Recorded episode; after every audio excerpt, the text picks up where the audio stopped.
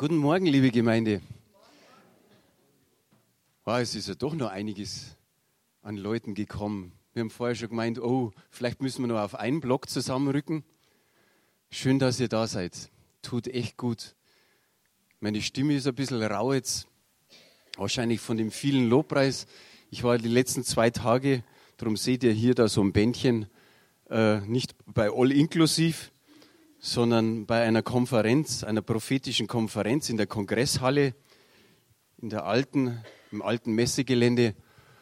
Und Mike Jens, wer kennt ihn? War früher der Leiter von Bad Gandersheim.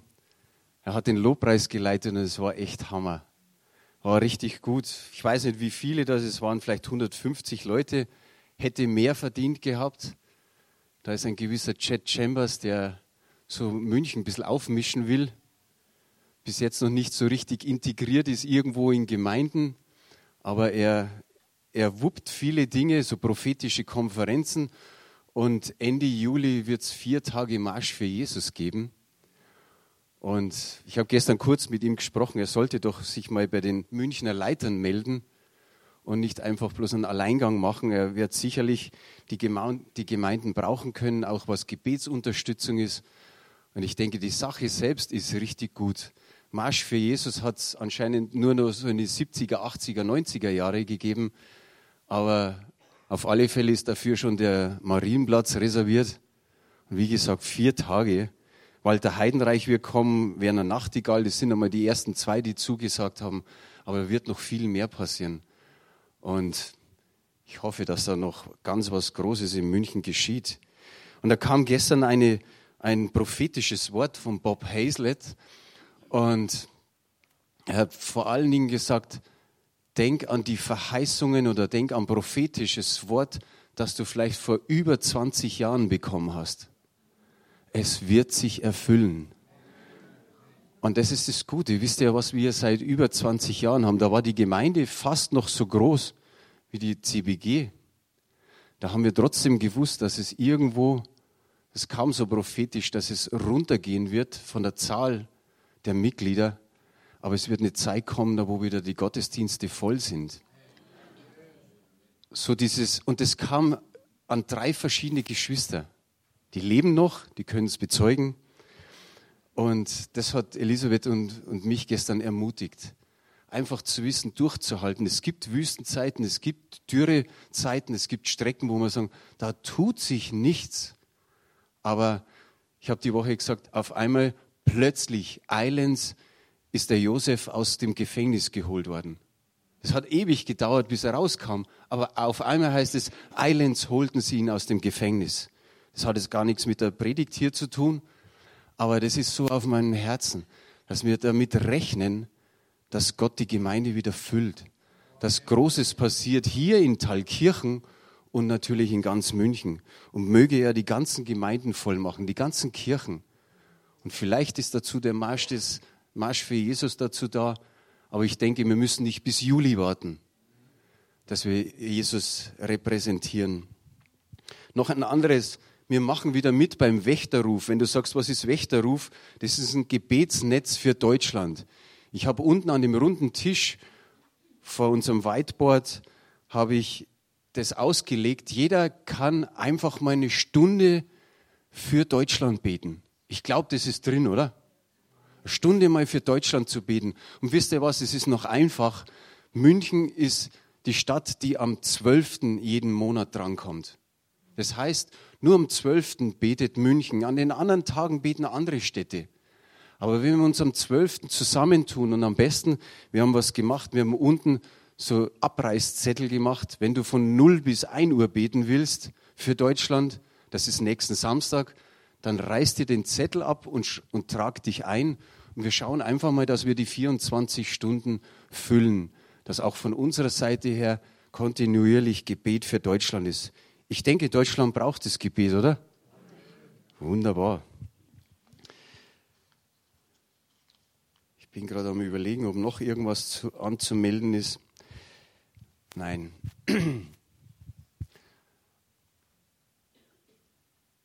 Am Jahresanfang ist es ja oft so, dass man sagt, irgendwas muss sich verändern. Man macht gute Vorsätze. Meistens hat es dann mit Essen oder Trinken zu tun oder Rauchen und Nichtrauchen natürlich, mit Sport oder irgendwelchen Aktivitäten. Aber die Frage ist ganz einfach einmal so, mit der Frage starte ich. Wollen wir am Ende des Jahres so da sitzen, wie wir jetzt da sitzen, ohne Veränderung? Das ist schön, dass ihr mitmacht. Ich meine aber nicht so eine, so eine ganz einfache äh, Veränderung wie zum Beispiel jetzt der Rüdiger, der sitzt da, der sitzt hoffentlich am Jahresende auch noch da. Aber am Ende des Jahres ist er dann knapp ein Jahr älter, vielleicht ein Kilo schwerer, hat nur drei Falten mehr. Das soll die Veränderung nicht sein, sondern die Veränderung soll geschehen im Innersten, bei dir und natürlich auch bei mir. Und das soll wiederum Einfluss haben auf dein Single-Dasein, auf deine Ehe, auf deine Familie, auf, sagen wir mal, deine Finanzen, natürlich auch auf die Gemeinde, auf dein Glaubensleben, auf deinen Arbeitsplatz, aber vor allen Dingen in dir drin. In dir drin, sage ich einfach mal so ganz pauschal, soll noch was verändert werden. Da ist noch Potenzial, da ist noch einiges, so wie dein Wort, da muss was weg. So wie der Adler sich rupft, so sollte am, am, am Jahresende was sichtbar sein, dass man sagt, wow, ich bin gewachsen, ich bin in Jesus Christus gewachsen alles hat mit mir zu tun. Es ist immer wieder so einfach, dass sich der Nachbar ändert oder mein Mitmensch oder wenn es in der Ehe ist, der Partner. Das ist so einfach zu sagen, aber es ist, sagen wir, es ist von Größe, wenn jeder von sich sagt, Herr, fang bei mir an. Fang bei mir an. Und die Frage ist ganz einfach an diesem Jahresanfang, willst du dich auf den Weg machen? Willst du dich auf den Weg machen, dass sich in dir drin noch was verändert? Das ist ein lebenslanger Prozess. Und das Schöne ist, dass wir nicht alleine sind. Philippa 2 sagt in Vers 13, denn Gott ist's, der in euch wirkt beides, das Wollen und das Vollbringen nach seinem Wohlgefallen. Das Einfachste, was wir tun können, uns in Bewegung zu setzen, zu sagen, wenn mir Gott da auch noch dabei hilft, dann geht's nur noch darum, dass ich aufstehe. Wir haben im Dezember da eine Predigt gehabt, wo der Michael Fischer den Stuhl dahin getan hat. Und ähnlich geht's mir so, dass er sagt, lasst uns aufstehen aus unserem Stuhl, aus einer gewissen Trägheit vielleicht, aus einer Bequemlichkeit, auch aus einer Routine oder Erfahrung. Oder da, wo wir vielleicht vom Glaubensleben schon so eingefahren sind, dass wir insgesamt sagen, passt schon. Geht schon, passt schon. Und im Endeffekt müsste man ein Stück weit sagen, nein, ich bin nicht zufrieden damit. Werner May von Ignis, der hat mir ein Seminar gegeben, ich habe es mir nicht angeschaut, aber das hieß einfach so, so etwas wie Ü20. Also wenn du schon über 20 Jahre im Glauben bist, da kann es sein, dass dein Glaubensleben nicht mehr recht groß nach oben steigt, sondern dass da vielleicht durch die Gemütlichkeit so manches schon wieder runtergeht.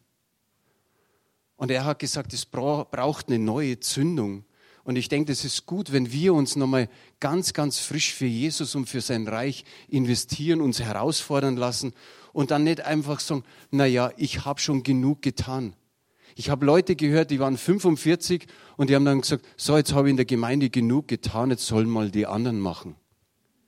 Und ich denke, alle sind aufgerufen, egal ob Mann oder Frau, ob du lange im Glaubensleben bist oder erst seit kurzem oder ob du jung und alt bist, spielt gar keine Rolle. Es ist wichtig, dass Veränderung geschieht in uns. Ich habe letzte Woche äh, Christiane Fittger angerufen. Ein paar werden die Fittgers noch kennen. Bruni fährt öfter hin, die wohnen da so hinter Dachau, gehen da in eine Gemeinde. Ich habe einfach zum Geburtstag gratuliert. Die beiden sind jetzt 74 und 80 und dann haben sie mir erzählt, wo sie überall in der Gemeinde mitmachen. Beim, bei der Flüchtlingsarbeit, im Deutschkurs und noch in anderen Kursen. Und dann sagt mir der Heinrich, der eben jetzt 80 ist, stell dir vor, nächsten Sonntag predige ich, predige ich zum dritten Mal. Also er, er sagt, ich komme vielleicht ein oder zweimal im Jahr dran. Hey, was ist das? Er hat praktisch mit 79 seine Predigerlaufbahn begonnen. So, wo manche immer sagen, na ja, jetzt bin ich 79 oder 80, kann ich mich doch mal hinsetzen und lass mal die anderen machen. Ich finde es total gut.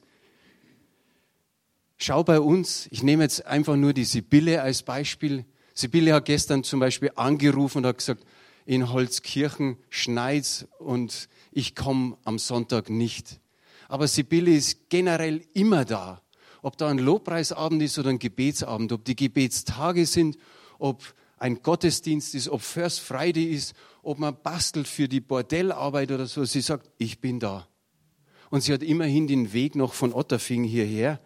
Und ich muss immer wieder sagen, Hut ab. Aber wenn wir in die Bibel reinschauen, dann sind Simeon und Hannah genau so gute Beispiele. Der Simeon, ich weiß nicht, wie alt das war, aber er war ziemlich alt. Wahrscheinlich hat er sich gesagt, und wenn ich 120 wäre, aber ich werde Jesus noch sehen. Und genau so ist es geschehen. Und dann hat er einfach gesagt, jetzt lässt du deinen Diener in Frieden gehen, sodass er sterben darf. Aber die Hannah, da steht extra das Alter drin, 84 war sie. Und von ihr heißt es, Sie wich nicht vom Tempel. Sie hat sich zur Gewohnheit gemacht, immer da zu sein. Und dann heißt es, sie diente Gott mit Fasten und Beten Tag und Nacht. Und dann denke ich mir immer, okay, da ist noch ein bisschen was möglich, oder? Ich sage jetzt gerade so bei der älteren Generation, viele sitzen ja hier, es ist noch was möglich. Du weißt nicht, ob du sagst, ich ruhe mich jetzt im letzten Jahr aus oder ob er dir noch ein Jahrzehnt oder vielleicht zwei Jahrzehnte schenkt. Wer weiß es? Ich bete ja immer für euch. Ich sage, die 70-Jährigen sollen mindestens 80 werden und wenn sie dann 80 sind, sollen sie 90 werden. Immer mehr und mehr. Und ihr gehört nicht zum alten Eisen. Das ist einfach das Wichtigste, was ihr euch merken sollt. In den letzten Predigten haben wir öfter gehört, Max wie Jesus. Und ich denke, dass das wichtig ist, auch in unseren Botschaften, in unseren Predigten dazu beizutragen, dass sich unser Leben verändert. In unserem Leben muss noch mal was passieren, dass wir in der Zukunft wirklich zurückblicken können und sagen, wow, in den letzten Jahren ist Großes passiert. Ich sage ganz einfach oder so pauschal, jeden Prediger tut's weh, wenn danach nach der Predigt nichts passiert. Vor kurzem habe ich über das Wort Gottes gepredigt und eine Woche später ist eine Schwester zu meiner Frau gegangen und dann sagt sie, du, der Franz ist gerade im Gespräch, aber sag ihm einfach, ich war eine von denen, die nicht mehr in der Bibel gelesen haben. Und jetzt lese ich wieder. Das tut gut. Das, da geht es nicht um mich, sondern da weiß man, da hat sich was verändert bei einem Menschen. Und vielleicht sagt es der ein oder andere nicht, dann ist es trotzdem gut. Aber es reicht nicht aus zu sagen, okay, war eine schöne Predigt.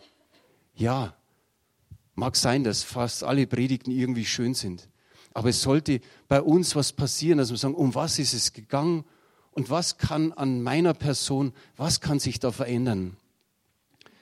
Das Hauptziel der Verkündigung sollte sein, dass wir eine Christusähnliche Einstellung entwickeln einfach so zu denken wie Jesus. Oder eben auch einen Christusähnlichen Charakter zu haben, dass wir fühlen wie Jesus. Oder dann noch einen Christusähnlichen oder ein Christusähnliches Verhalten zu haben, dass wir handeln wie Jesus. Wenn wir da drin stecken, dann sind wir fast perfekt.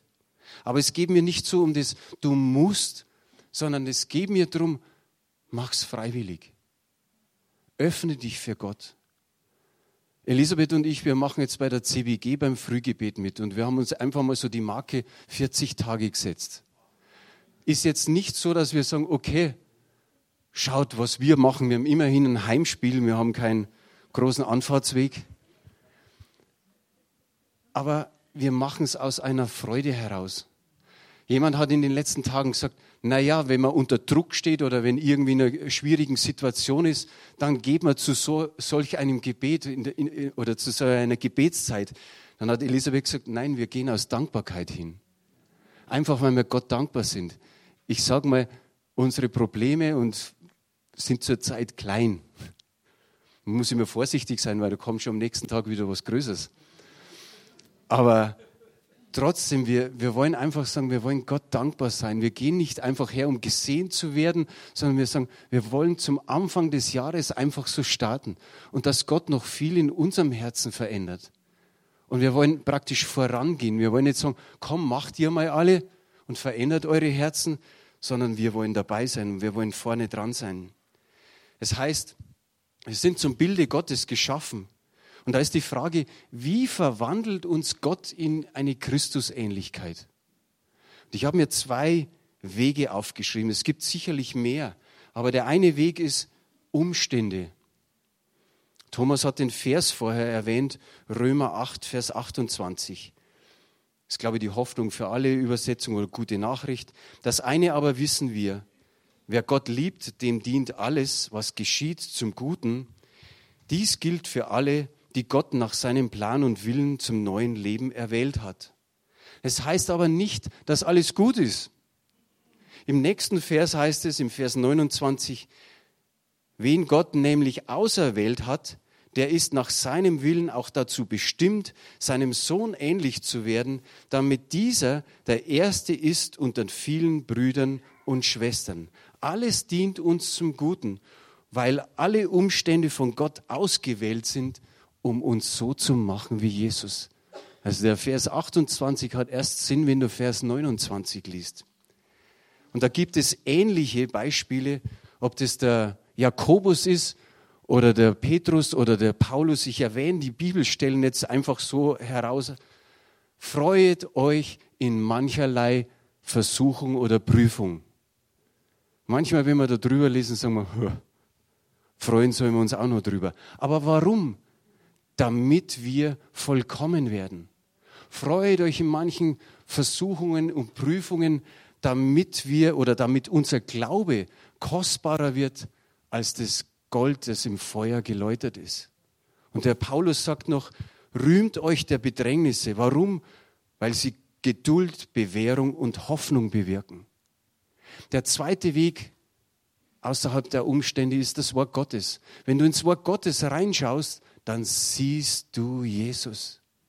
Dann siehst du Jesus und du erfährst immer mehr und wirst ihm ähnlicher, so Schritt für Schritt. Und wenn es auch nur kleine Schritte sind. Jemand hat geschrieben, oder es ist in einem christlichen Kalender, wenn du Tag für Tag kleine Schritte gehst, wirst du eines Tages zurückblicken und staunen, wie weit du gekommen bist. Einfach einen Schritt nach dem anderen gehen und schau dann zurück wo du eigentlich losgegangen bist. Es gibt so ein Lied, Schritt für Schritt marschieren wir vorwärts, Stück für Stück erobern wir Land. Aber es ist auch gut, wenn wir sagen, Schritt für Schritt marschieren wir vorwärts, indem dass wir Christus ähnlicher werden. Gott benutzt diese zwei Wege, die ich da jetzt gerade gesagt habe. Aber vielleicht nutzt er gerade die Umstände noch viel, viel mehr als wir das Wort Gottes. Klingt vielleicht im ersten Moment komisch, aber du steckst ja eigentlich 23 Stunden in Umständen drin. Vielleicht träumst du auch davon, weil du sagst, du gehst mit irgendwelchen Sorgen ins Bett und dann träumst du noch davon. Der Vergleich ist 23 Stunden Umstände und eine Stunde, liest du vielleicht in der Bibel. Wir sollen das Wort Gottes anschauen, uns einprägen und danach handeln. Wer das tut, der wird unabwendbar verwandelt, verändert lesen, einprägen und handeln. Für manche ist es schwer, sich Namen zu merken oder Geburtsdaten oder vielleicht auch in der Bibel etwas auswendig zu lernen. Aber versuch's mal. Ich glaube, dass Gott Gelingen schenkt. Wenn du dir dieses Anliegen Gott gibst, wirst du den ein oder anderen Vers haben, wo du sagst, wow, den habe ich heute brauchen können. So wie der Thomas das mit dem Fahrrad Gott, der Heilige Geist ihn dahin geschickt hat so schickt er dich vielleicht zu irgendeinem Menschen und du sagst, wow, den Vers, den ich jetzt auswendig kann, der ist genau für die Person. Könnt ihr euch noch an Elisabeth Papaflassopoulos erinnern? Mit 70 Jahren hatte sie so ein kleines Notizbüchlein dabei. Dann ist sie zu dir hingegangen, da hat sie gesagt, wie heißt denn du? Thomas Künzel hat sich's aufgeschrieben und hat zu Hause die Namen gelernt. Und dann ist sie am nächsten Sonntag hingegangen und hat sie gesagt, dich Thomas Künzel. Sie konnte dann die ganze Gemeinde auswendig. Sie hat zu Hause einfach das geübt. Ach, das war der Thomas und das war die Sabine und das war der Horst. Und so können wir es mit der Bibel machen. Die Predigten sollen natürlich Hörer, nicht nur Hörer, sondern Täter hervorbringen. Der Mensch soll vollkommen werden. Das ist die Absicht Gottes mit der Bibel. Er will, dass wir vollkommen werden. Der, wir sollen Christus ähnlich werden im Denken, Fühlen und Handeln. D.L. Moody hat gesagt, die Bibel ist uns nicht gegeben, um unser Wissen zu vermehren, sondern um unser Leben zu verändern. Das ist der ganze Sinn. Und Jesus hat selbst gesagt, ich bin, ich bin gekommen, damit sie Leben haben. Stell dir vor, da steht drin, ich bin gekommen, damit sie mehr Information haben. Klingt doch gar nicht schön, gell? Gott möchte unser Leben verändern. Das ist, es reicht nicht aus, die Bekehrung und dann haben wir einen gewissen Start, sondern das muss Stück für Stück möchte er an unserem Herzen etwas verändern. Und es liegt nur an uns, dass wir sagen, wir öffnen unser Herz und tu du, wie du tun willst. Ihr kennt die Stelle aus dem Matthäusevangelium, Kapitel 15, die Verse 18 und 19. Was aber aus dem Mund hervorgeht oder herausgeht, kommt aus dem Herzen hervor und das verunreinigt den Menschen. Denn aus dem Herzen kommen hervor böse Gedanken, Mord, Ehebruch, Unzucht, Diebstahl, falsche Zeugnisse, Lästerungen.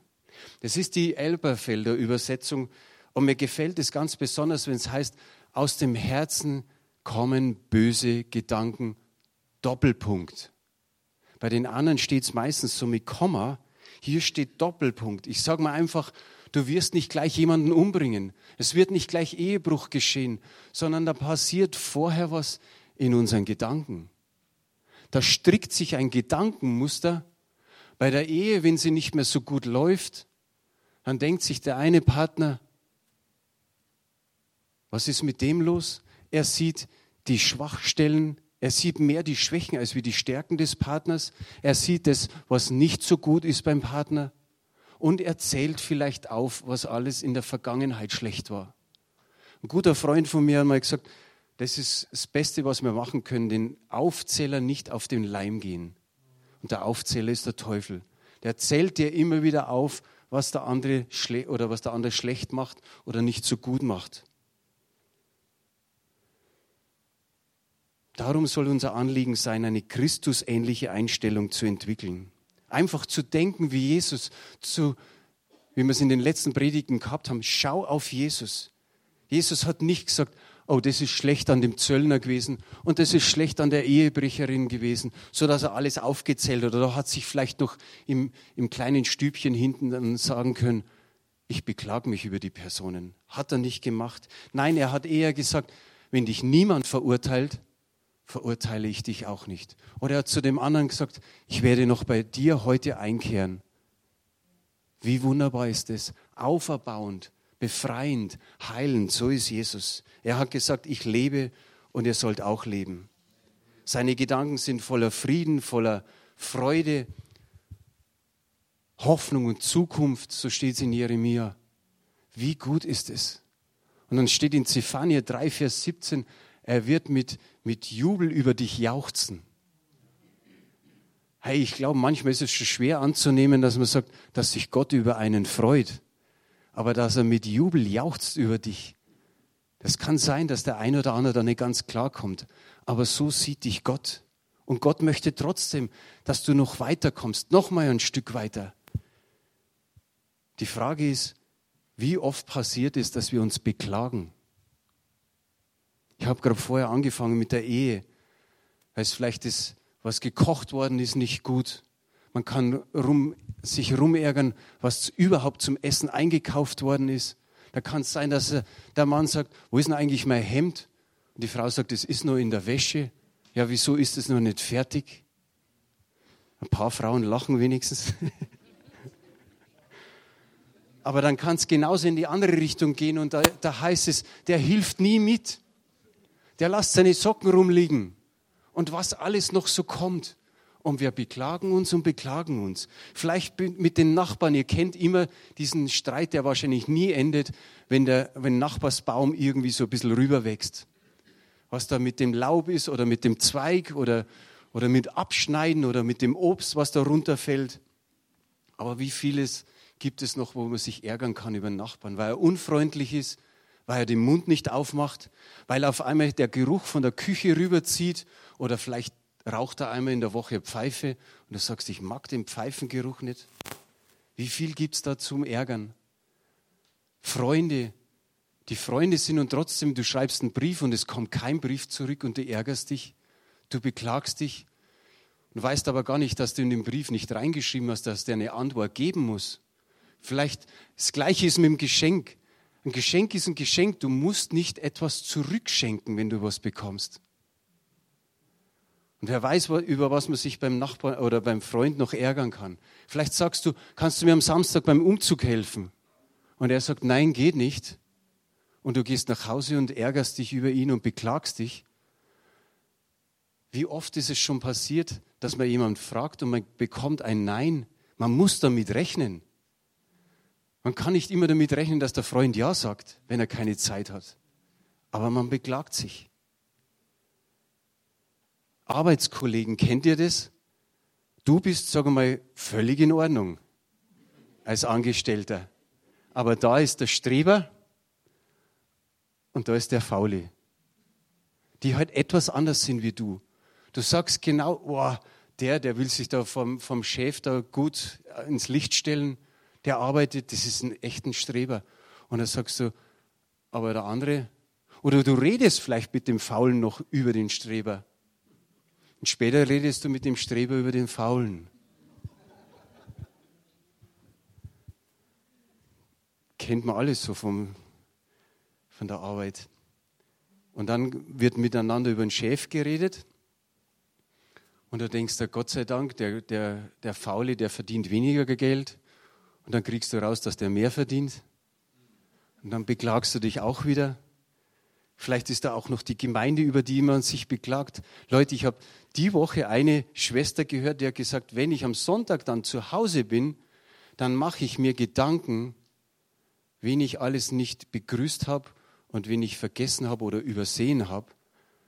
Da macht sich die Person Gedanken, weil sie sagt, dann sagen die vielleicht beim nächsten Mal, du hast mich letztes Mal gar nicht begrüßt. Und wie schlimm ist es in der Gemeinde, den einen mal zu übersehen und es werden ja viele Dienste getan in der Gemeinde und da ist man oft so fokussiert auf den Dienst, dass man vielleicht den einen begrüßt und den anderen nicht. Aber so für die Zukunft, nehmt es nicht krumm, wenn es ich so mache oder vielleicht die Schwester, die, die sich da Sorgen macht.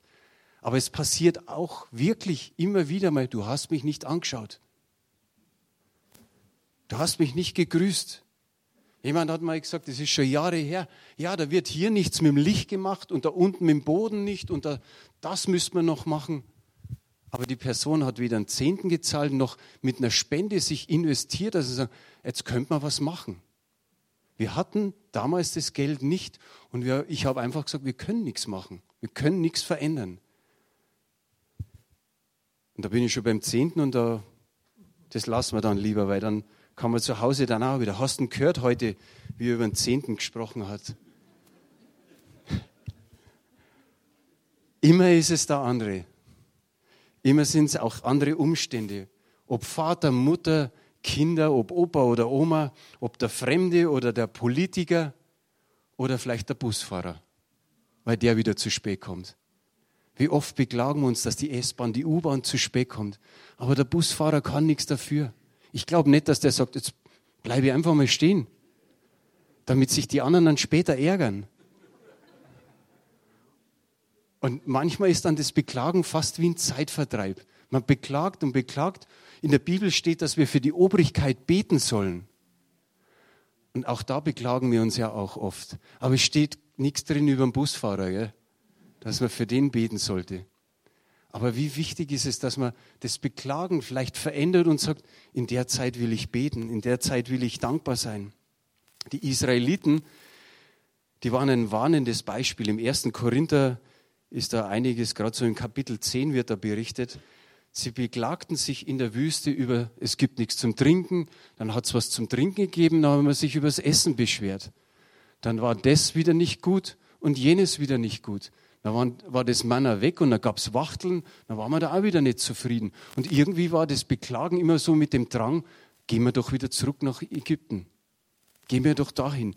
Auf einmal ist uns da, äh, haben sie den Gedanken gehabt, dass ihnen da gut gegangen ist.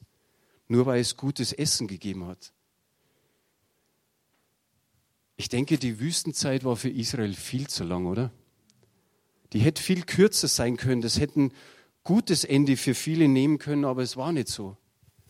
Und ich denke, wenn es uns so geht, wenn wir das vergleichen, dass wir sagen, mit dem Beklagen sind wir auch wie in einer Wüstenzeit drin, dann denke ich mal, dass ich der guten und festen Überzeugung sein kann, dass keiner von uns so eine Wüstenzeit mitmachen möchte, weiter mitmachen möchte. Dass wir uns einfach mal klar sind über klagende Einstellung und dass wir sie ersetzen mit einer dankbaren Einstellung. Das habe ich auch auf Folie, eine klagende Einstellung auf den Punkt gebracht. Klagen ist eine selbstgewählte innere Haltung, die, sofern sie ungehindert ausgelebt wird, meine Fähigkeit zu Freude und Dankbarkeit verkümmern lässt. Wenn wir uns zum Gebet treffen, höre ich immer wieder, Herr, schenk uns wieder neue Freude. Schenk uns wieder neue Freude. Und ich denke, das kann vielleicht auch da damit zusammenhängen, so wie es hier steht, dass, das, dass es am Klagen liegt. Eine dankbare Einstellung als nächster Punkt, um das auf den Punkt zu bringen. Dankbarkeit ist die Haltung, die meine sündige Neigung zum Klagen perfekt ersetzt und so Freude und Segen in mein Leben bringt. Ich denke, dass es gut ist, dass wir uns für eine Dankbarkeit, äh, dankbare Einstellung entscheiden dass wir uns entscheiden für das verheißene Land. Wenn wir es jetzt vergleichen, dass äh, die klagende Einstellung Wüste ist und die dankbare Einstellung das verheißene Land. Eine Einstellung, die unser Leben mit Milch und Honig überfließen lässt. Stell dir vor, Milch und Honig ist Segen und Gegenwart Gottes. Wenn wir danken, dann geben wir Gott die Möglichkeit, unsere Umstände und unsere Umgebung in einen Hauch vom Paradies zu verwandeln. Wenn wir dankbar und voller Freude sind. Kennt ihr das Lied? Du hast mein Klagelied verwandelt in einen Jubelruf voll Freude. Du gabst mir Freudenöl statt Trauer, statt Angst und Sorge Lobgesang. Das passt genau zu dem, was ich heute gesagt habe du hast mein Klagelied verwandelt in einen Jubelruf voll Freude. In Dankbarkeit, in Dankbarkeit hinein. Ich habe vor zwei Tagen ein Zeugnis gehört von einem Bruder, der saß in seinem Auto, das er am Parkplatz hingestellt hat und saß noch einige Zeit drin und hat irgendwie mit seinem Handy rumgespielt und dann fährt ihm ein Lastwagen in die hintere Tür rein. Und dann hieß es zuerst, dass er Teilschuld hat und dann hieß es, dass die Versicherung nichts zahlt. Und wisst ihr, was er gemacht hat? Und er wusste von der Predigt nicht. Hat, das hat er mir am Freitag erzählt. Er hat dann einfach gesagt, ich habe nicht geklagt. Und ich denke, da kann man sich in dem Moment schon beklagen. Er hat nicht geklagt, sondern er hat gesagt, ich bin in Danksagung vor den Herrn gegangen. Sagt er, ich habe eine Zeit der Danksagung gehabt. Sagt er, mir war es total wohl ums Herz, mir ist richtig gut gegangen. Mich hat es gar nicht mehr gekümmert, Sagt, ich hätte das Geld gut brauchen können. Sagt er, und es dauert nicht lange, die Versicherung meldet sich und sie sagt, okay, da 8000 Euro. Und er sagt, er konnte noch ein bisschen sein Konto ausgleichen und die restlichen, also 4.000 oder 5.000 Euro für die Reparatur nehmen. So hat er gesagt, aber das ist einfach nur geschehen, weil ich dankbar war. Die Bibel sagt an, an vielen Stellen, uns seid dankbar. Sagt mal alle ganz laut, beklagen. Boah, das schaut furchtbar aus. Klingt auch furchtbar, oder? Und jetzt sagt man alle dankbar. das ist viel besser. Ich habe mir hingeschrieben, Klagen wird zum Zeitvertreib. Der eine oder andere sagt vielleicht, äh, komm, übertreib nicht. Aber ich habe da noch so das Bändchen dran und ich denke, das wäre eine gute Aktion. Mach dir zu Hause so ein Bändchen. Vielleicht nimmst du einfach nur einen ganz normalen Gummi und tust ihn hier so über dein Handgelenk drüber. Und dann versuchst du mal eine Woche nicht zu klagen. Das ist brutal schwer. Wenn du zum Beispiel das ab morgen machst und du beklagst dich morgen, dann kommt das Bändchen auf das andere Handgelenk rüber und du fangst wieder von vorne an. Versuch mal eine Woche durchzuziehen. Du wirst schauen, wie lang das die Bändchen dranbleiben. Aber ich habe ja gesagt, am Jahresende wollen wir nicht mehr so da sitzen. Dass wir uns das als Aufgabe sehen, von klagend zum Dankbaren kommen. Die Bibel sagt, das Alte ist, ist vergangen. Das alte Jahr ist auch vergangen. Und das soll auch zum Alten gehören. Das Klagen soll noch so, so das Alte sein. Und das Neue ist geworden. Die Dankbarkeit soll wachsen. Immer mehr und mehr. Und wir werden uns anschauen am Jahresende, wenn wir das beherzigen. Lass dich einfach im Innersten verwandeln in deinen Einstellungen und deinen Gedanken. Und wie es vorher gestanden ist, der Herr schenkt auch das Wollen und das Vollbringen. Amen. Amen.